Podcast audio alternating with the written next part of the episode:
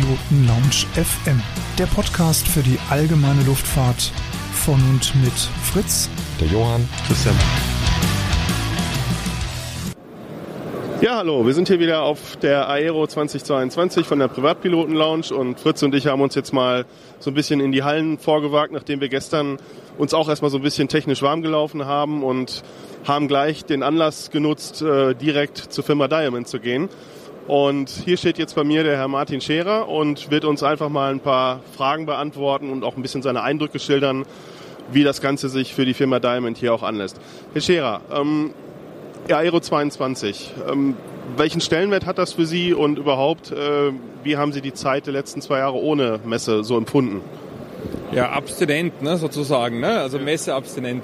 Also wir freuen uns sehr, dass wir zurück sein dürfen. Ne? Also das ist wirklich, äh, man merkt, der Markt brodelt. Ja? Ähm, äh, es will was passiert, passieren und, und ja, es ist einfach gut, die alten Gesichter wieder zu sehen, neue Gesichter zu sehen. Und äh, ja, Diamond kann ja auch viele, viele neue Sachen bieten. Also ein, ein wunderbarer Boden hier für Gespräche. Also das ist ja schön.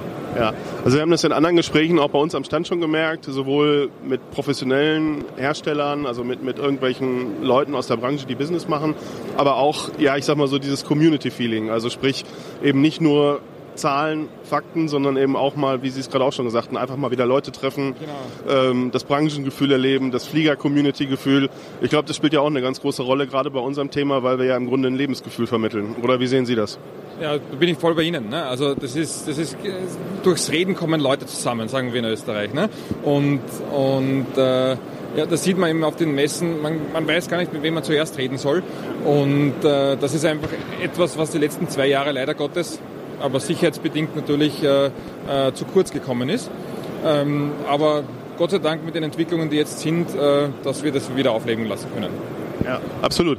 Also auch beeindruckender Stand, wenn man sich hier umschaut. Ähm, vielleicht mal so ein ganz paar Worte. Was können die Besucher hier bei Ihnen sich anschauen direkt? Naja, im Grunde genommen unsere aktuelle Flotte, unsere aktuelle Familie äh, von den kleinen äh, einmotorigen, äh, die, die, die, DR40, dann zur größeren Luxusvariante, die DR50 und dann auch die Pendants mit dem zweimotorigen Bereich DR42, DR62. Äh, ganz speziell kann man natürlich die DR40 hier auch äh, bewundern, die in Zukunft elektrisch betrieben werden kann als Option ähm, und welche äh, Möglichkeiten hier geboten werden.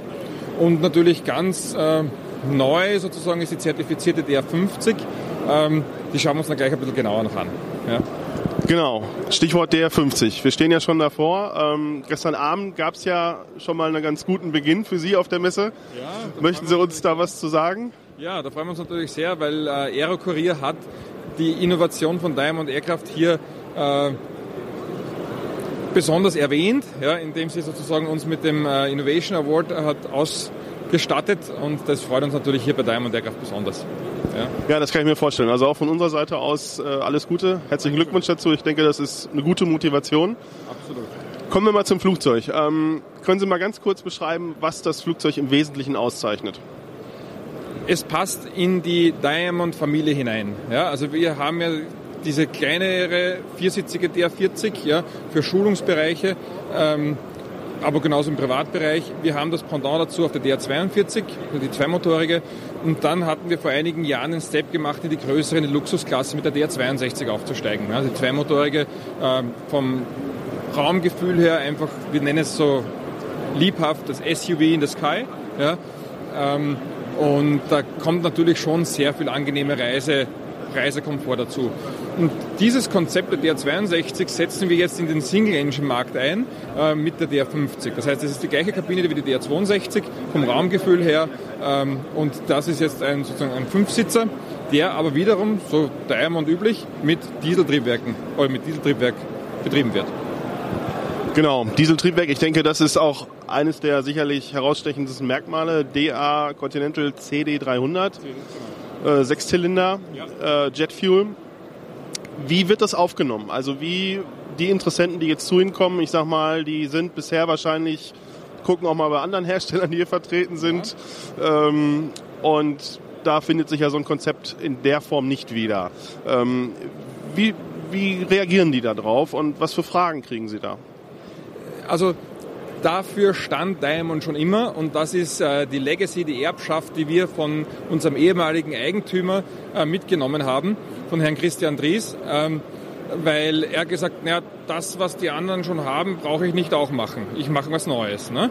Und, und äh, das findet sich auch in der DR50 wieder, weil es gibt diese Luxus-Single-Engine-Pisten-Varianten schon am Markt. Ne? Ähm, aber hier in dieser Technologie mit, mit, mit Diamond-Sicherheiten, mit, mit äh, der Struktur, aber eben auch mit dem entsprechenden ähm, Dieselaggregat, mit dem Dieseltriebwerk, das ist wiederum neu. Ne? Mit dem kommen wir auf den Markt und das kommt sehr gut an im Moment. Inwieweit spielt das eventuell eine Rolle, dass wir im Moment ja auch eine sehr große Diskussion um das Thema Afgas haben? Na klar, also das Dieseltriebwerk ist zwar von der Technologie ein Diesel, das ist eine Common Rail Injection, ja, ähm, aber als zugelassener Treibstoffart kommt hier Jetta 1 Kerosin zur Anwendung. Ne?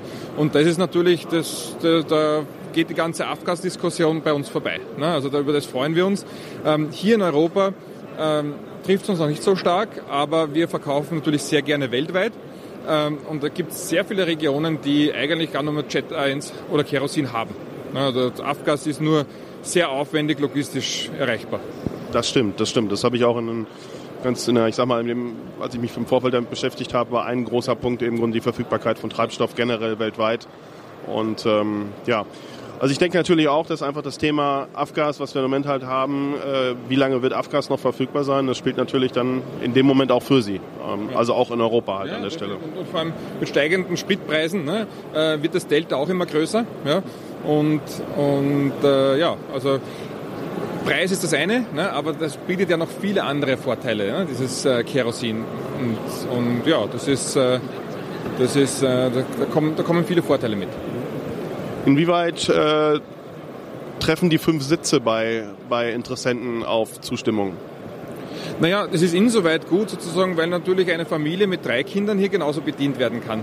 Also drei von mir tun sich natürlich schwer hinten zu sitzen. Ne? Ähm, aber, aber es ist trotzdem sozusagen hier eine, eine schöne Fünfsitzer-Variante. Und zuladungsmäßig hat das Flugzeug hier eigentlich kaum Limitierungen. Okay. Ähm, wie sieht es aus eigentlich im Bereich Diesel, äh, aktuell bei diesem Modell jetzt äh, mit TBO? Ja, also wie in jeder Neumotor äh, sind die, sind die ähm, äh, TBOs sozusagen am Anfang konservativ klein, ja, aber die werden dann sukzessive hochgezogen mit entsprechenden Tests und so weiter. Also hier werden unsere Kunden, die jetzt neu das Flugzeug kaufen, zu keinen signifikanten Grenzen kommen. Ja. Das, was äh, wir hier haben, ist eine TBR, ja, das heißt ein Replacement of the Engine, äh, aber im 2000-Stunden-Bereich und, und äh, damit sind wir da eigentlich äh, äh, well safe, sage ich mal. Ne? Okay. Ähm, Garmin 1000 ist drin. Ja, NXI. Genau. Ähm, ist aber auch die Standardausstattung für dieses Flugzeug und die und in der ganzen Diamond-Familie. Und das macht schön. Ne? Sie lernen auf der DR40, ja, äh, gehen auf die DR50 oder zweimotorig DR42, DR62. Das ist immer das Gleiche. Ja? Es unterscheidet sich in der Anzahl der äh, Power Levels. Ja? Ähm, aber sonst fliegen sie sehr ähnlich, sie bedienen sich ähnlich, die Conversion macht es relativ einfach und ganz ehrlich, Garmin macht hier natürlich einen tollen professionellen Job, hier ein, ein System an den Markt zu bringen, das einerseits den Low-Hour-Pilot das sicher fliegen lässt, aber andererseits auch eine riesige Informationsflut für den Professional Pilot bringt. Ja, definitiv. Gerade diese Transition, wie Sie sagen, ist ja. natürlich ein Riesenthema auch. Also das heißt, das macht es an Piloten entsprechend einfach. Okay, ähm, diejenigen, die jetzt sagen, interessiert mich, was kostet das Flugzeug, was hier steht? Ähm, naja, ähm, die, eine vernünftig ausgestattete DR50 ist so im Bereich, also im, im, im Bereich von einer Million Euro in etwa zu sehen. Ja. Und Lieferzeit, Stand heute? Ja, der Markt, es brodelt. Ist nur, es ist nicht nur ein Flugzeugthema, ich weiß, aber, aber ist natürlich auch ein Thema. Ja? Also wir sind, wir sind gut ausgelastet. Ne? Also es ist natürlich immer ähm, in, in Sachen kann man schwer sagen, aber äh, wann es dann zum aktuellen Verkauf wird, wann die nächsten Slots möglich sind. Aber im Moment sind wir 2000, Ende 2023, 2024. Okay. Ja. Was ja teilweise mit anderen Gütern im Moment noch immer noch verhältnismäßig ist. Ne? Also, Problem to have. Ja. Hm? ja genau. Alles klar. Okay, ja, ähm, ich bedanke ja, aber, mich. Aber herzlich willkommen ja. äh, hier, bei, hier bei Diamond. Ja, es, wie gesagt, es freut uns sehr, dass wir wieder da sein dürfen und Und, äh, und das freut uns jeder einzelne Gast, der uns besucht und halt unsere Produkte bewundern kann. Ähm, und ja, gerade bei der DR50 natürlich eine, eine tolle Sache, eine tolle, innovative Sache. Und danke an Erok. Ja, gerne. Und ja, also Ihnen noch viel Erfolg. Und ähm, wir haben ja auch schon gesagt, dass wir nochmal äh, Wiener Neustadt vielleicht vorbeikommen und mal ein Special machen, mal komplett über die Firma Diamond, mal so ein bisschen auch Geschichte und wo stehen wir und einfach mal ein bisschen länger uns Zeit nehmen. Sehr gerne, willkommen. Alles klar, vielen Dank. Danke fürs Gespräch. Ja, danke schön.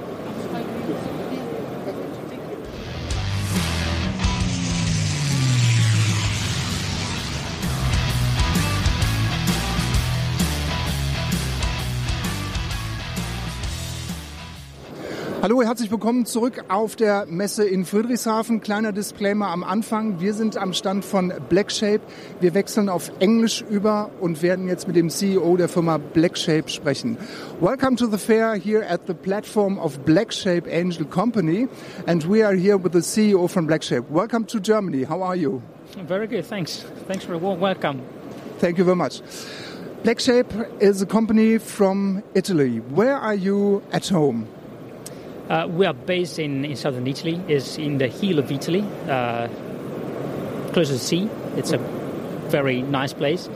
Uh, and uh, well, actually, we found an excellent uh, environment here at Tyro, and it was very nice to rejoin after three years.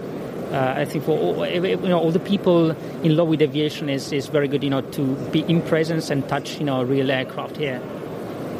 How's, uh, how about the time for you during uh, COVID nineteen? How did you um, come through that hard time for your for your company? Um, was it very very difficult for you? Well, I have to say, luckily enough, uh, we didn't suffer too much uh, uh, for COVID because we had uh, well. We launched the Gabriel, our new product, just before COVID, so we had our order book filled with orders, and we were concentrating on, on the production and deliveries. Um, so, I mean, so far I cannot really, uh, let's say, say we were unhappy during, during the COVID. Of course, we see a lot of effect in the supply chain. Uh, we see a lot of effort also because of the uh, crisis in Ukraine. Uh, that, of course, is affecting the community. Uh, but uh, I, I, think, you know, in the end, maybe also because of our positioning, um, the, the aviation community is quite strong.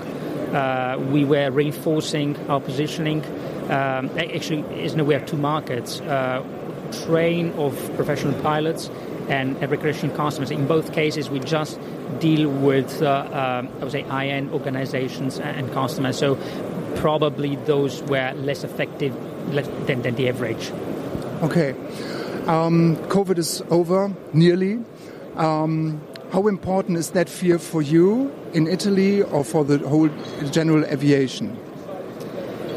Well, I think that one good thing that COVID brought uh, is um, the spirit to, to look forward uh, and also to uh, to think, you know, some innovation needed uh, in the aviation community. And I think we see also here at Aero, uh, there's a lot of uh, what novelties. Some of those are, let's say, not maybe in the next uh, one or two years, but th- there's a lot of uh, of um, will to achieve uh, some some important achievement. Um, so actually, for us, this is quite the same. We we just see that we concentrated these years on on basically two factors. On one side, to make aviation more accessible for everybody. So, um, I mean, for, for the strong uh, community of pilots, it, it is quite easy to have access to an aircraft, uh, to a very well-known uh, uh airplane. But for for a young person living today. Um, aviation might seem in some cases a bit outdated. So we wanted to, to you know, help the community bridge this gap and, bring some more contemporary product uh, from the aesthetics, from the interiors, from the performance, uh, from really every aspect. So we are really concentrating uh, our effort in the experience of, uh, of the new generation of customers uh, when they, you know, first face the flight. Uh, and, and the same thing for, for the training. We see that there's a lot of changes because there's a whole generation of pilots that you know, maybe also because of COVID uh, uh, went uh, to retirement. Now we, we have a new phases of aviation where, uh, I mean, we are still young, so we, we, like the fact that there's a lot of uh, young people, young person accessing to, to airline. Uh, but you know, even in this case, we, we, thought we can maybe contribute. And actually, you know, in, the, in these days we are presenting in Europe the, the, the, this configuration, which is specifically designed uh, for for training. Uh, and again, our hope is really to, to bring our little contribution to this community and make it stronger for the future.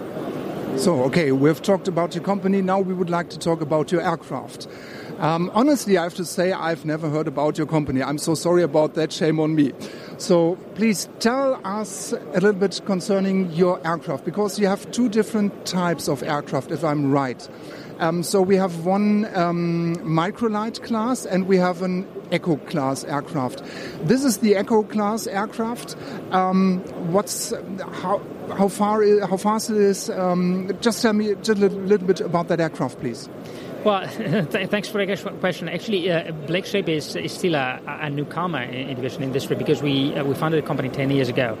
Um, so basically, we started with uh, with a non-certified aircraft, non-ICAO aircraft, uh, and that was uh, primarily for recreational uh, customer. But then, even in the case, we see uh, we saw that many training organizations were uh, very attracted by by by the aircraft because of of its performances, um, and and eventually we decided to develop a certified um, version, which is, is different. It's a bigger plane, uh, can can can carry more payloads, um, and again, which talks to, to our, both our markets, recreational and training.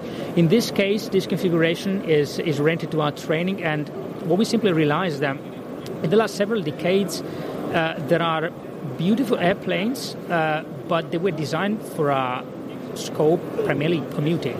Uh, so they were so successful they eventually transitions also into the training environment. Um, but um, but I mean, mm, nobody really you know uh, took the, the decision to to address. Uh, the, topic of training. So we decided to, to do so. We started working with airlines, with uh, uh, larger training organizations, and uh, and we end up with this configuration, which uh, in the end, what you see recalls also a bit of the of the uh, legacy of, of, military training, simply because in that case, uh, training was really specific to increase the actual level, the, the level of airmanship of all pilots. Okay, um, what kind of engine is inside that beautiful aircraft? Well, th- this is a Lycoming engine. Uh, this is a four-cylinder. Uh, and uh, well, in terms of performance, also, uh, if you're familiar with, um, well, you told me you, you fly a PA-28. Uh, so the, the, the, even in terms of uh, climb performances of, uh, of cruise speed, um, we are quite above the average. Like, you know, a, a, typical cruise speed in this aircraft is 150 knots. Uh, you can climb uh, 1,500 feet per minute. Uh, so it, it's, it, and, and, but, you know, apart from the performance, the, the thing which I mean, personally like the most is uh, is two things: flying qualities and handling qualities. Um, the, the, the, thing I like is, is, is eventually to feel the plane really, uh, uh, you know, behaving like the pilot think. Uh, so the precision of, of the flight patterns, uh, in general, the precision of flight control and maneuvers, to, to me, it's quite important. Okay, and um, how about the fuel capacity of that aircraft? If you're talking about Lycoming, so you told I'm flying a PA-28, yes, and I know the fuel capacity. You need a lot of fuel, a lot of avgas. Uh, how how many liters do I need per hour with that aircraft if I fly um, 120 knots, for example? Well, I mean, the, fuel consumption is typical for uh, for uh, Lycoming engine. So uh, depending on uh, on the mixture, but you, you basically are uh, between 8.5 and, and, and 9 uh, gallons per hour. The fuel capacity is, is 150 liters. Um, so we, I mean, we give, mm, in my opinion, quite good good endurance. Uh, to, the, to the aircraft. You know, if you want to visit alternate airports, uh, it, it's quite uh, quite reasonable, um, and um, and yeah, of course, in terms of range, we extend a bit because of the increased performances. Perfect. Um, if I like to buy this beautiful aircraft and um, how is it equipped? Uh, can I get a Garmin 1000? Is that possible to talk with you concerning um, the equipment? Well, in this case, the configuration is uh, with Garmin Avionics. Uh, we have the, the G3X uh, and G5 uh, architecture and also the, the Garmin Autopilot. Um, this is a tandem configuration, so um, we have basically a large uh, uh, screen display plus the backup instruments, and even the layout of the cockpit is influenced in a way that, um, well, of course, you have your throttle uh, on the left and, and your central stick. Yeah. Uh, so, uh, you know, I think it's a quite different experience uh, to fly, and and I think it's good for you to come fly and and. We will do. We will do. Yeah, just just evaluate yourself. Perfect. Let's talk about money. very sensitive. Very sensitive. How much is it? Well, I, approximately. well, I, I, you know, I, I, never want to talk, let's say, about prices because you know, it can change depending on the configuration. But you know, uh, the, the, point is, I, I, normally do the, the comparison with the automotive industry. So if you if you want to drive a nice car, you are available, you know, to pay more, and and it's the same thing. So we, we don't make actually any any cost competition. We don't like actually that market. Uh, we we believe, and actually the market recognizes that we are giving uh, extra performances uh, and uh, I mean extra quality also because I mean the yeah. Uh, also what's behind the technology this is entirely made in, in, in carbon fiber um, so it's quite well optimized and it's a contemporary aircraft. And and you know what as to say our customers are very happy to pay a bit more. Okay so the sky is not the limit. Um, this is the Eco class. The other one is is the Microlight class. Which one was first, the Micro class or the Eco? Yeah, correct. We started with the Microlight. Uh, of course, it was simpler for us to access to, to the aviation. Uh, but even at the time, we had in, in our mind the idea to grow uh, to the to the certified configuration. So th- there was actually a, a, good way for us also to build our um, expertise and then to go into the certified aviation. Perfect. How's the response here on the fair for you? Very good, actually. Uh, I have to say, t- today is, is very good. We see a lot of people, a lot of interest. Uh, uh, it's also very good to see a lot of stakeholders. I mean, to rejoin with you know maybe people that uh, you know we are not seeing each other for uh, for three years. So uh, we are very happy. Perfect. So we wish you all the best for your aircraft for the fair, and we will see in Italy when you are going to fly the aircraft. Thank you very much. Excellent look forward to you. Absolutely.